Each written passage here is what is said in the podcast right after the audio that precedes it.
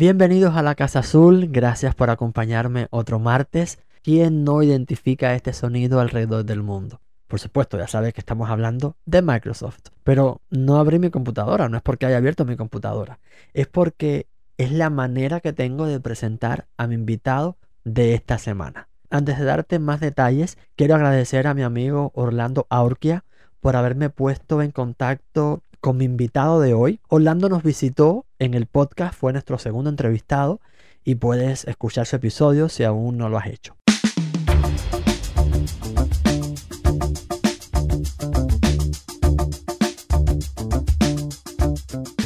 Entrando ya en materia, esta semana, efectivamente, Microsoft. ¿Quién no conoce esta multinacional alrededor del mundo? Pero, ¿cómo se ve y cómo se vive Microsoft desde la perspectiva de un cubano? De eso también nos viene a hablar mi invitado de hoy. Nacido en la ciudad de Cienfuegos, en la parte central de Cuba, siempre tuvo claro que le apasionaba la tecnología. Es ingeniero en telecomunicaciones y electrónica y actualmente se desempeña como especialista de procesamiento de señal digital. Para los que no estamos vinculados a este medio, yo sé que es muy difícil de entender, pero bueno, para eso él también Llega este martes a conversar con nosotros directamente desde Cienfuego, te decía, después pasó por México a cursar su maestría, lleva cerca de dos meses y un poquito en los Estados Unidos, específicamente en Seattle. ¿Cómo se relaciona con la tecnología una persona que vive todo el tiempo en contacto con la tecnología? Ya comenzamos. Bienvenido, Luis Miguel Gato Díaz.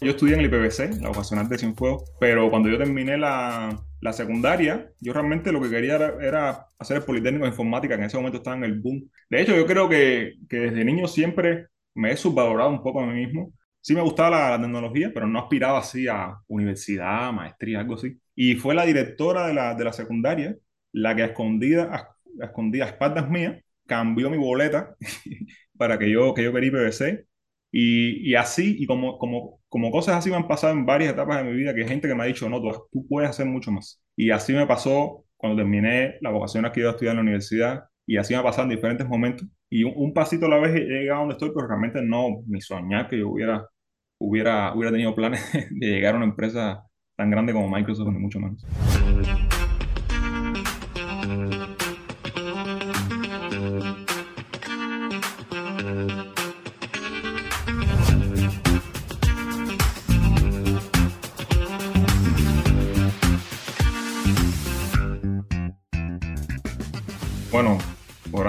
Que no es una, no es una secuencia de pasos así reproducible que yo pueda decirle a alguien, mira, primero tienes que hacer esto, luego tienes que hacer esto, y ya finalmente, no. O sea, viéndolo así en perspectiva, es un, conjunto de decisiones que uno va tomando. A veces uno no sabe si es la mejor, a veces uno se avienta, se arriesga, se mete en un campo que a lo mejor no fue lo que estudiaste. Pero bueno, digamos, a Microsoft en, en Estados Unidos vine primero porque yo estaba en Microsoft México. Yo estuve viviendo en México los últimos casi seis años. Yo llegué a México a través de una maestría, me gané una, una, beca para estudiar en la, UNAM, la Universidad Nacional Autónoma de México. Y ahí, bueno, pues terminé la maestría y después que salí de la maestría, yo, a pesar de que yo tenía un, trabajo, yo trabajaba a tiempo parcial para una empresa, una empresa en Francia, pero ya yo tenía a mi esposa, tenía un niño, entonces ya como que tenía otras aspiraciones financieras y aunque quería, por una parte, continuar con el doctorado, y había buenas posibilidades de eso. Llegó un momento que dije, no, voy a, quiero ir para la industria, creo que, que ya me cansé de estudiar por ahora y quiero, y quiero como establecerme más, más seriamente. Y entonces yo dije, bueno, ¿qué hacer? Y entonces yo dije, bueno, yo voy a, yo voy a aventarme para las, como dicen en México, aventar, ya se me ha pegado ya. Voy a tirarme para, la, para las más altas categorías y si me rechazan, que me rechacen ellos. Yo no, yo no voy a ponerme la barrera. Y entonces yo apliqué a Google, apliqué a Apple, apliqué a Microsoft apliqué a otras menos conocidas, pero que se conocen más en la industria en la que yo trabajo, como MathWorks. Eh, apliqué hacia varias empresas y, también apliqué para una, para una empresa en, en, Canadá también que era menos conocida, una, una empresa de capital de riesgo. Y todas eran, eran relacionadas con, con, programación, sobre todo desarrollo de software, y todas me rechazaron.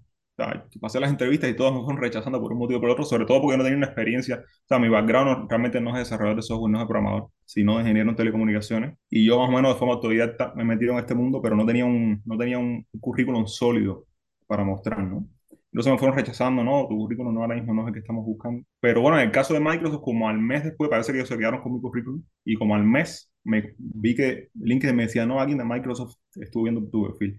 Y finalmente me escribieron y me dijeron, no, hay, un- hay una posición que se abrió que quizás está más cercana a tu background. De hecho, era una colombiana, la muchacha que me entrevistó. Me dijo, yo creo que tienes buenas posibilidades. Y ya, bueno, ya, vamos ahí. Y pues ya pasé la- las entrevistas. Fueron cuatro rondas de entrevistas. Todos los que me entrevistaron este, trabajaban aquí en, en Redmond, Estados Unidos. Pero la posición era para trabajar desde México. Bueno, pasé las cuatro rondas de entrevistas, entrevistas técnicas y así. Y fue un tiempo, un proceso varios candidatos finalmente me, me eligieron a mí. Y pues ya, así comencé a trabajar en Microsoft México. Allá, allá estuve dos años y medio más o menos, hasta que hubo una oportunidad de, de transferirme para acá. Y pues ya hace como dos, dos meses y algo estoy aquí en los Estados Unidos. Me imagino que ese tránsito de México, donde también se habla español y la cultura nos es un poquito más cercana a, a la nuestra, pero cuando llegas aquí a los Estados Unidos, como que ese ambiente laboral cambia. ¿Fue tu experiencia? ¿Cambió tu, tu ambiente laboral? ¿Cambió la manera en la que se asume el mismo trabajo, pero de acuerdo con el país en el que tú estés? De alguna forma sí. O sea, técnicamente el trabajo que estoy haciendo es el mismo que estaba haciendo desde, desde México. O sea, estoy en el mismo grupo, estoy trabajando esencialmente en los mismos proyectos. Pero yo, bueno, yo entré a Microsoft durante la pandemia y todo el tiempo yo trabajé completamente remoto.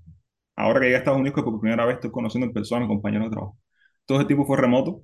Entonces, a través de una pantalla es muy difícil hacer relaciones personales, hacer amistades. Y es algo que todavía yo extraño de, de trabajos anteriores o de, de la universidad, así, ¿no? De tener con amistades, poder uno compartir y conversar de algo más allá del trabajo, ¿no?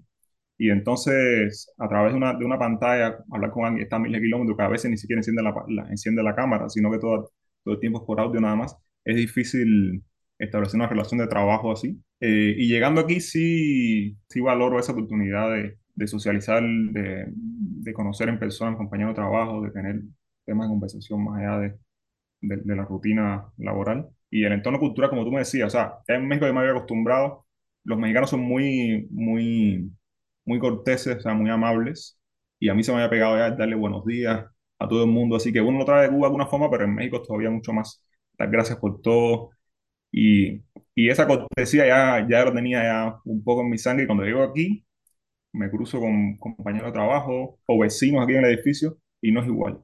A veces tú dices buenos días y como que, como que se extraña que tú estés diciendo buenos días, como que, y así como que, y, y sobre todo aquí a los vecinos del edificio a veces me los tropiezo en el elevador y le digo, hola, buenos días, así, y a veces literalmente ni me ven. Me digo, me parece que esto es un fantasma aquí. Otra, otras personas sí un poco más como que le, quizá porque le da pena, no se esperaban, y, y le pregunto, oye, oye, no sé cómo estás, algo así, y, y se queda como un silencio incómodo.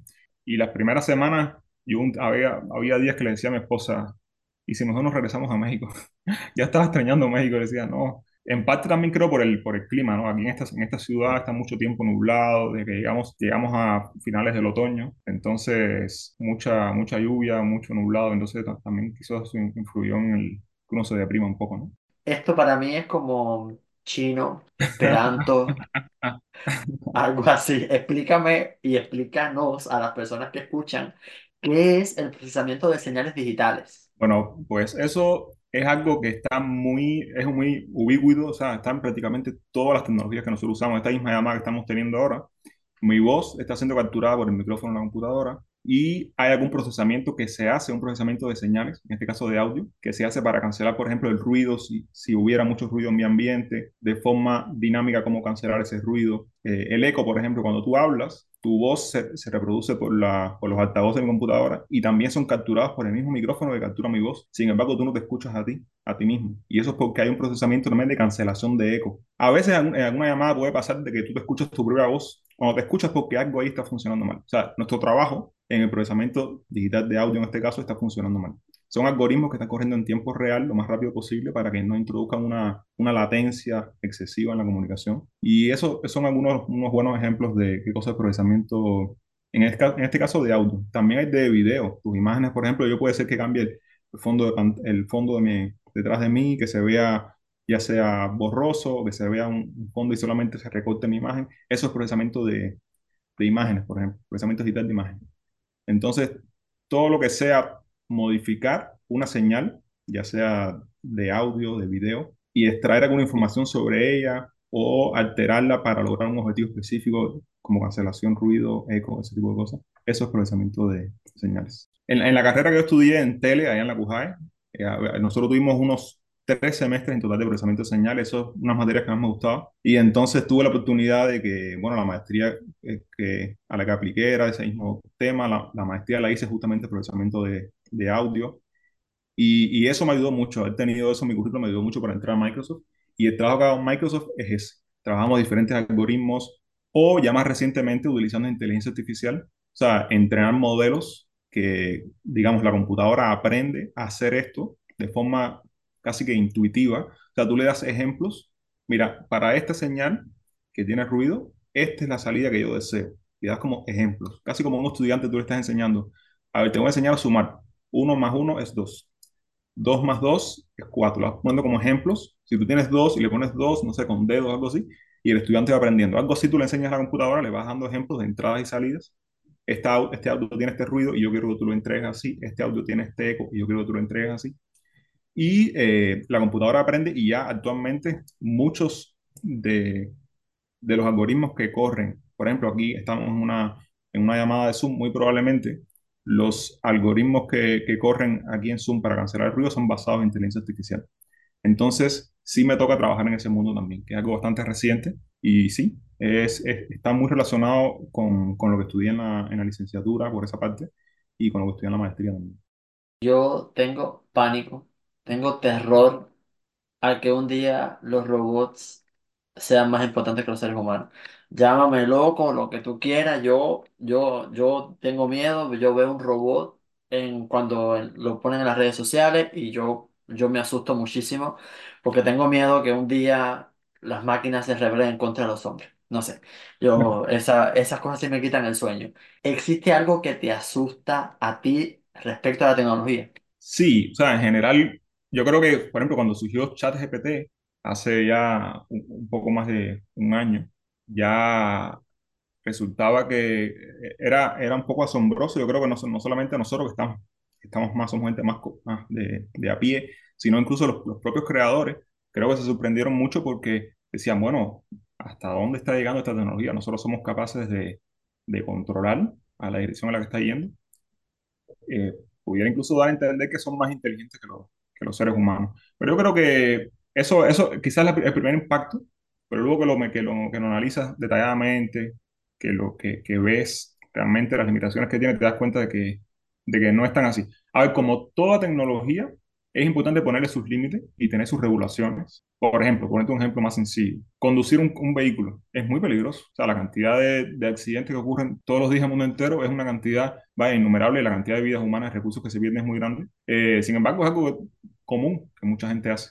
Ahora, ¿qué se hace como es tan peligroso? Hay, hay regulaciones. Tú debes usar tu cinturón de seguridad, tú debes cumplir las reglas del tráfico. Un avión tiene que cumplir un, un, conjunto muy alto de requerimientos para poder volar y tener pasajeros y ser una aerolínea eh, viable, ¿no? En el caso de la inteligencia artificial y los robots, como tú dices, siempre y cuando tengan un conjunto de regulaciones lógicas, de que, bueno, no, no puede violar un conjunto de, de, temas éticos, yo creo que no hay, no hay peligro en que vayan, digamos, evidentemente, evidentemente algunos trabajos sí están siendo de hecho reemplazados ya. Por ejemplo, un trabajo de traductor quizá ya hoy, utilizando muchos servicios, incluso gratuitos que hay en línea, eh, es muy fácil reemplazar a un servicio de un traductor.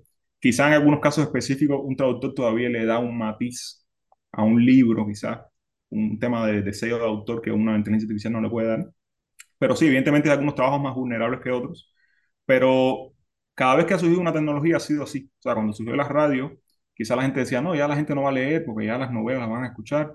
Sin embargo, hay gente que sí que siguió leyendo. Cuando sube la televisión, no, van a reemplazar ya la radio, ya no va a escuchar la radio, ahora todo es la televisión. Y no es así. Eh, todavía hay gente que escucha la radio. Claro. Quizá el, el, pastel se fue dividiendo y está como dividido entre más, entre más sectores, ¿no? Y ya mucha gente que consume los periódicos, por ejemplo, en formato impreso, ya quizás sea mucho menos, pero no es que desaparece, desaparece completamente. Y los servicios de, de streaming, por ejemplo, decían que cuando surgió Netflix, no, eso va, va a acabar con, con los cines en formato tradicional. No es así. Los cines son muy, eh, son un negocio todavía muy rentable, eh, la industria cinematográfica. Y, y entonces, yo creo que la inteligencia artificial no va a reemplazar todo, o no nos va a reemplazar a todos, todos los puestos de trabajo. Sí hay algunos más vulnerables que otros y hay que estar, eh, hay que estar, digamos, pendiente de eso. Pero hay, hay algunas cosas en las cuales a nosotros se nos hace fácil y a la inteligencia artificial se le hace difícil imitar. Y lo contrario. Por ejemplo, para nosotros ser un campeón mundial de ajedrez es algo muy difícil, que lleva décadas de entrenamiento. Pero hoy por hoy, una inteligencia artificial puede, puede ganarle al campeón mundial de ajedrez. Sin embargo, para nosotros, salir a la calle, caminar, eh, tom tomar un, una, una, guagua para ir a, a, un lugar y hacer un recado, hacer algo así, es súper fácil, es algo que ni siquiera hay que tener, no hay que tener ningún tipo de estudio. Sin embargo, un robot se tropezaría el segundo paso de salir a la calle. Entonces, esos son ejemplos muy, muy burdos que estoy poniendo, pero en general eh, hay cosas que son muy intuitivas para los seres humanos que los, los robots y los, la inteligencia artificial no, no tienen chance de, de reemplazar, al menos en inmediato, en inmediato plazo. Tampoco voy a predecir el futuro, no, es mi intención, pero, pero creo que no hay, no hay así una, una, una preocupación justificada como para creer eso.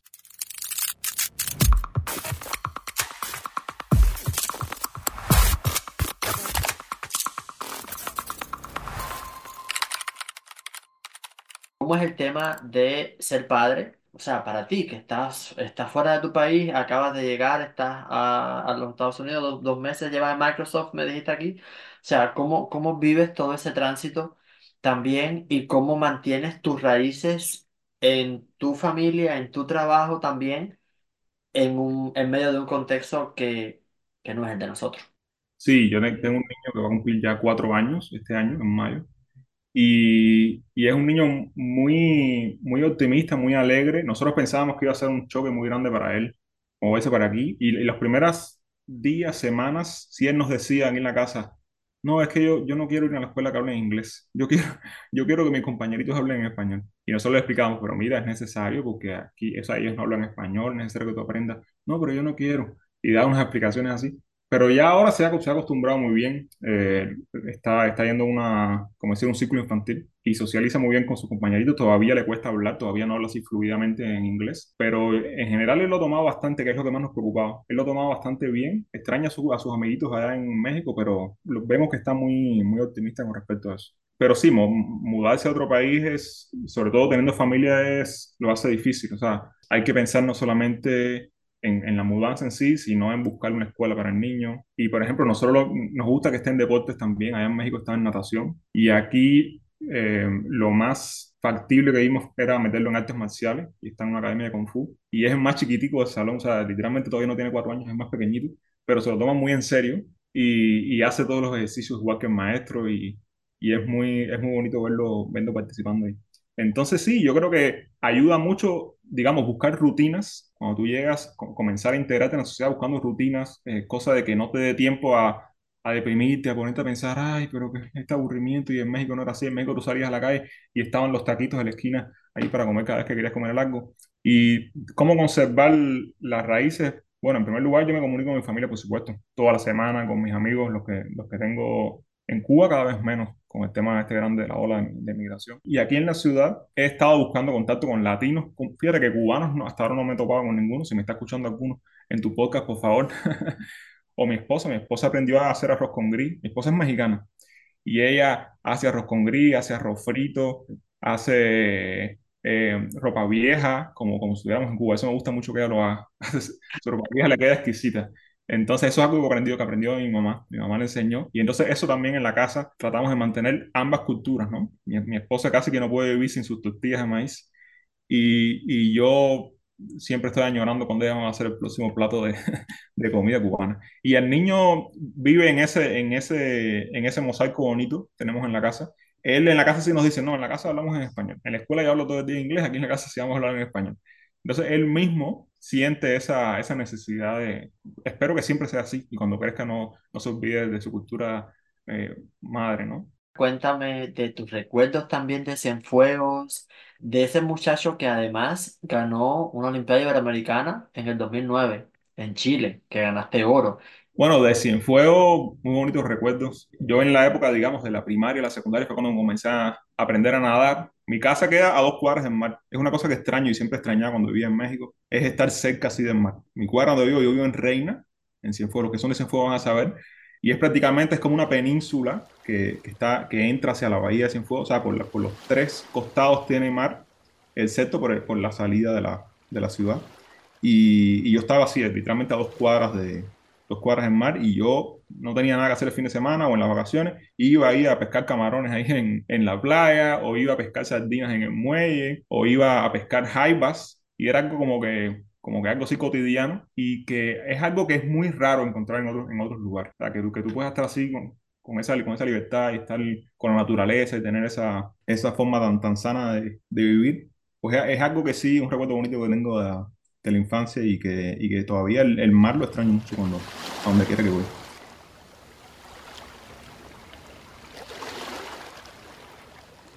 Y sí, eh, de- después que terminé la, la secundaria, que entré en, la vocacional, en el BBC, el profesor de física me captó y cuando estábamos en onceavo grado ya, o finales de décimo grado, me captó porque en las clases como que participaba un poco más que los otros. Me dijo, vamos a ponerte en un centro de entrenamiento. Nosotros en el BBC le decíamos elitaje, los élites, que suena bastante poco modesto eso, pero así es como le decían, le decían, ¿no? El elitaje de física.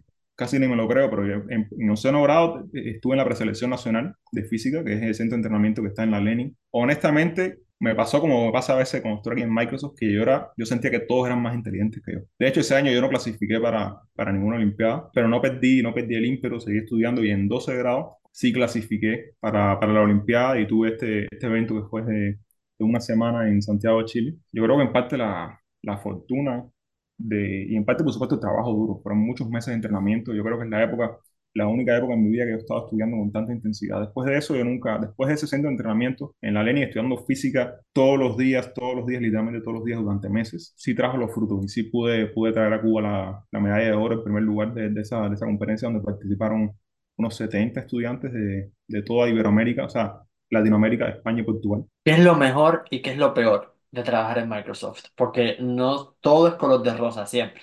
Por supuesto. Bueno, lo mejor, hay varias cosas. Una, por ejemplo, obviamente financieramente, o sea, es uno de los, de los empleos mejores pagados en, en donde quiera que estén. En, en México vivíamos muy bien, aquí también hay muchas posibilidades financieras en un empleo así. Eso, eso es un gran plus. Otro gran plus en el tema de profesional es sentir que tu trabajo tiene un impacto, que tú sabes que, por ejemplo, en el caso mío trabajo mucho con, con Skype, con Teams, que es una, un software de videoconferencia similar a, a Zoom que de hecho mi- mis compañeros me estuvieron regañando por estar nosotros teniendo, teniendo esta entrevista en Zoom y no en, no en Teams. Pero sí, cualquier, cualquier mejora que nosotros hacemos, cualquier problema que solucionemos, impacta automáticamente la vida, ya sea personal o profesional, de potencialmente millones de personas en el mundo entero. Entonces, el hecho de que mi trabajo tenga un impacto así tan grande, eso es algo que me reconforta, ¿no? A veces, a veces para bien, porque puedo hacer algo, algo positivo, pero a veces cometo un error, como todos los seres humanos, y me siento súper mal porque tengo que re- reflexionar sobre todo el proceso, cómo fue que llegó a ese punto en que cometí ese error, cuánto, cuántos checks me salté, porque por ese error hay mucha gente que, se- que tuvo una, una mala llamada, una, una mala junta ese día, una mala reunión virtual, y quizás decidieron ya no usar más Teams. Entonces, tiene, tiene ese tema de, de la, de la presión también, de la- del estrés de hacer bien tu trabajo y, y precisamente eso sería una de las cosas negativas, ¿no? Que sería el, el estrés que lleva a veces, eh, a veces un poco, en español estoy pensando en overwhelming en inglés, pero en español como, como que es algo que, que, que supera a veces la, la capacidad que yo tengo en, en cierto momento, que digo, me digo, no, esto está, que va, esto, tengo que estudiar mucho para llegar ahí, siento que todavía me falta mucho, no, no entiendo esta parte, tengo que, tengo que dedicarle muchas más, muchas más horas a lo mejor. Y entonces a, a veces siento que, que estoy en un lugar y siento el síndrome del impostor, del impostor, que siento que estoy, pero no merezco estar aquí, porque estoy rodeado de tanta gente brillante. Yo siento que todos los que están al lado mío son, son más inteligentes que yo. Y entonces a veces eso es un poco, un poco de la presión, eso, a veces sí la siento.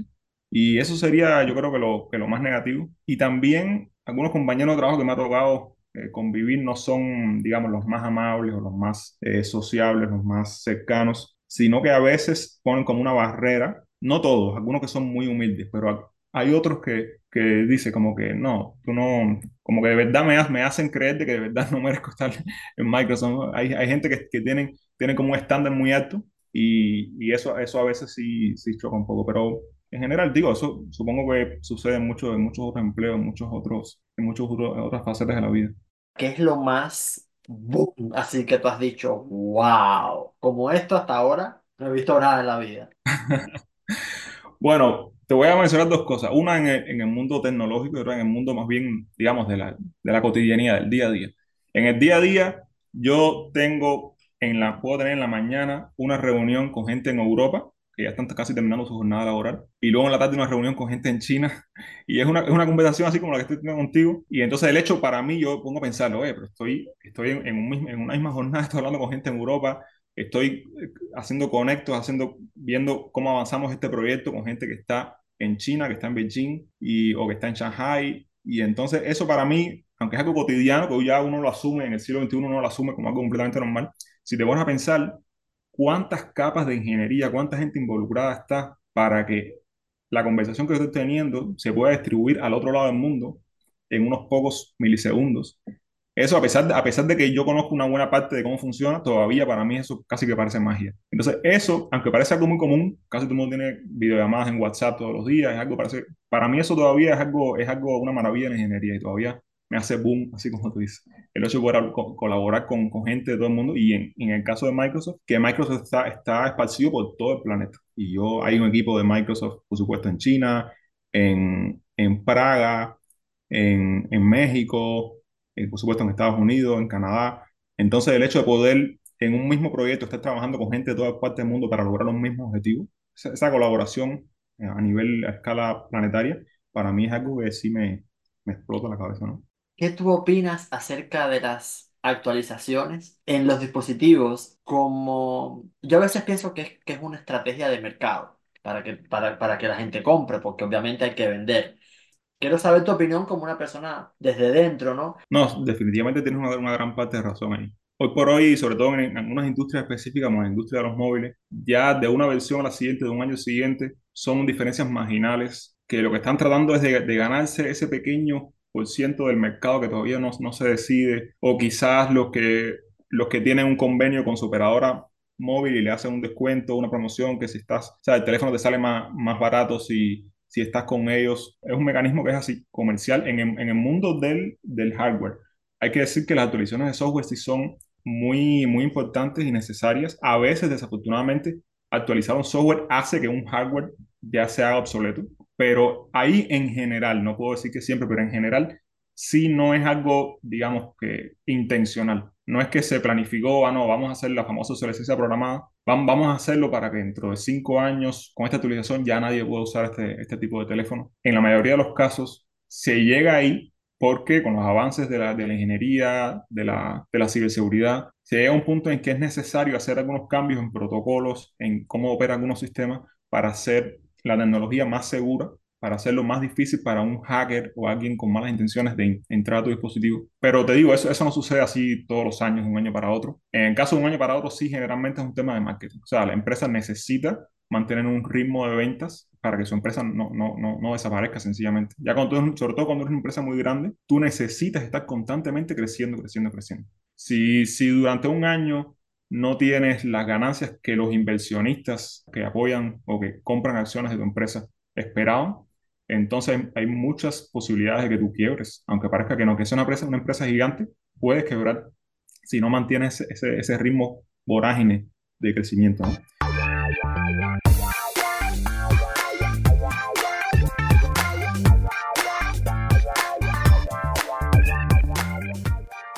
Quiero saber cómo se relaciona con la tecnología, una persona que trabaja todo el tiempo con tecnología?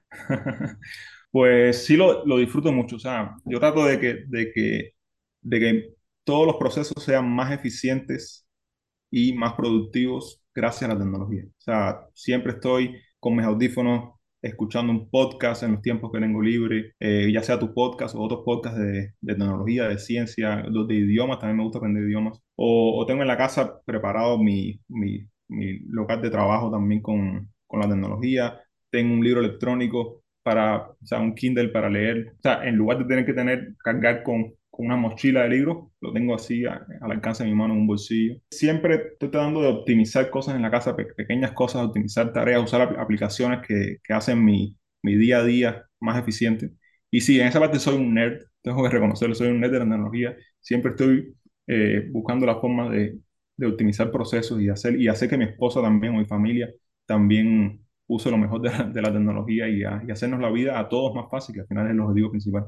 Estoy pensando en la serie de Los Simpsons, que cada vez que pasa algo que revoluciona el mundo de la tecnología o el medio ambiente o la vida cotidiana, siempre dice que, lo, que ahí van los Simpsons y que los Simpsons predijeron tal cosa, que predijeron el coronavirus, que predijeron ahora el, el, el, el Sí, Vision Pro o algo así. Sí, App- Apple Vision Pro. ¿No has tenido la oportunidad de probarlo todavía?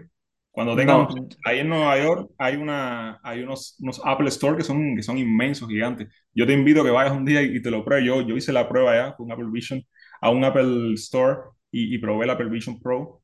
Y sí, es, es es una, es una experiencia que yo personalmente no me veo usando todos los días, ni mucho menos para el precio que cuesta, pero es una, es una experiencia inmersiva muy, muy, muy innovadora.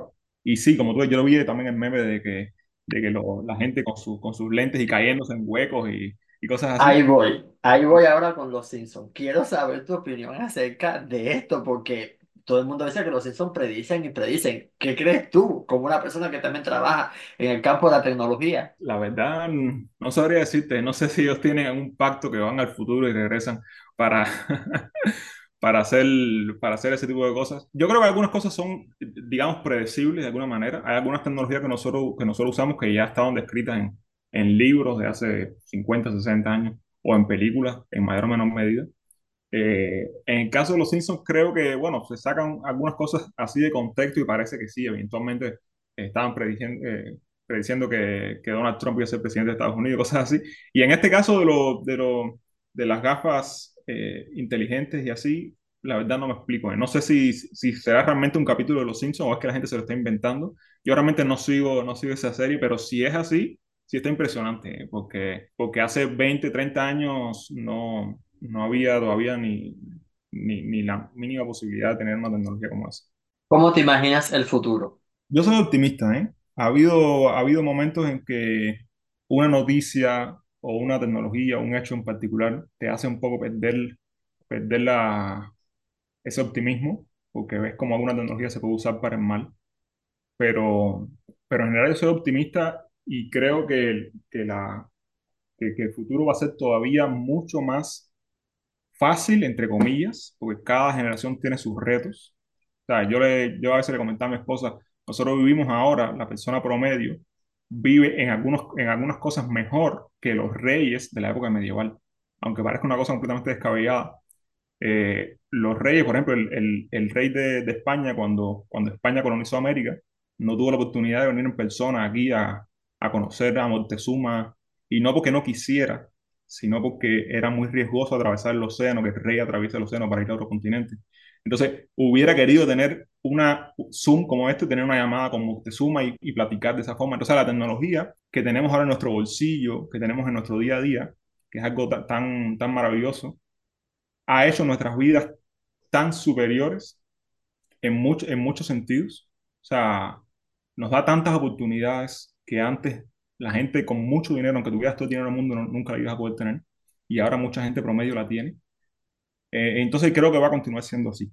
Creo que va a continuar siendo así, que la tecnología va a seguir haciendo nuestras vidas todavía más eh, fáciles, va, va siempre a trabajar en, en- el favor de nosotros, aunque obviamente siempre hay, hay riesgos, ¿no? Y todas las tecnologías tienen que tener sus, sus regulaciones, todas las tecnologías tienen que, tienen que tener su- sus cuestiones de ética que hay que estar bien claramente delimitadas. Pero en general creo que va a estar, así como, como estamos ahora, va a estar todavía mucho mejor. Hay muchas más posibilidades de reducir la desigualdad en el mundo usando, usando la tecnología. Y creo que hacia ahí vamos. Soy optimista en ese sentido.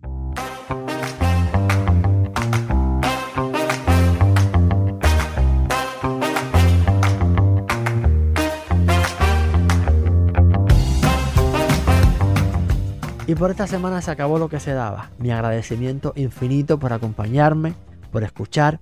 Gracias también por el apoyo que me das a través de las diferentes plataformas por las que escuchas el podcast. Comparte el episodio que más te gusta. Recuerda que por Instagram estamos preparando también algún contenido, arroba la casa azul guion bajo podcast. Mi nombre es Carlos, desde Nueva York te invito a encontrarnos en 7 días para seguir compartiendo historias. Tengo una buena semana. Hasta entonces, feliz martes.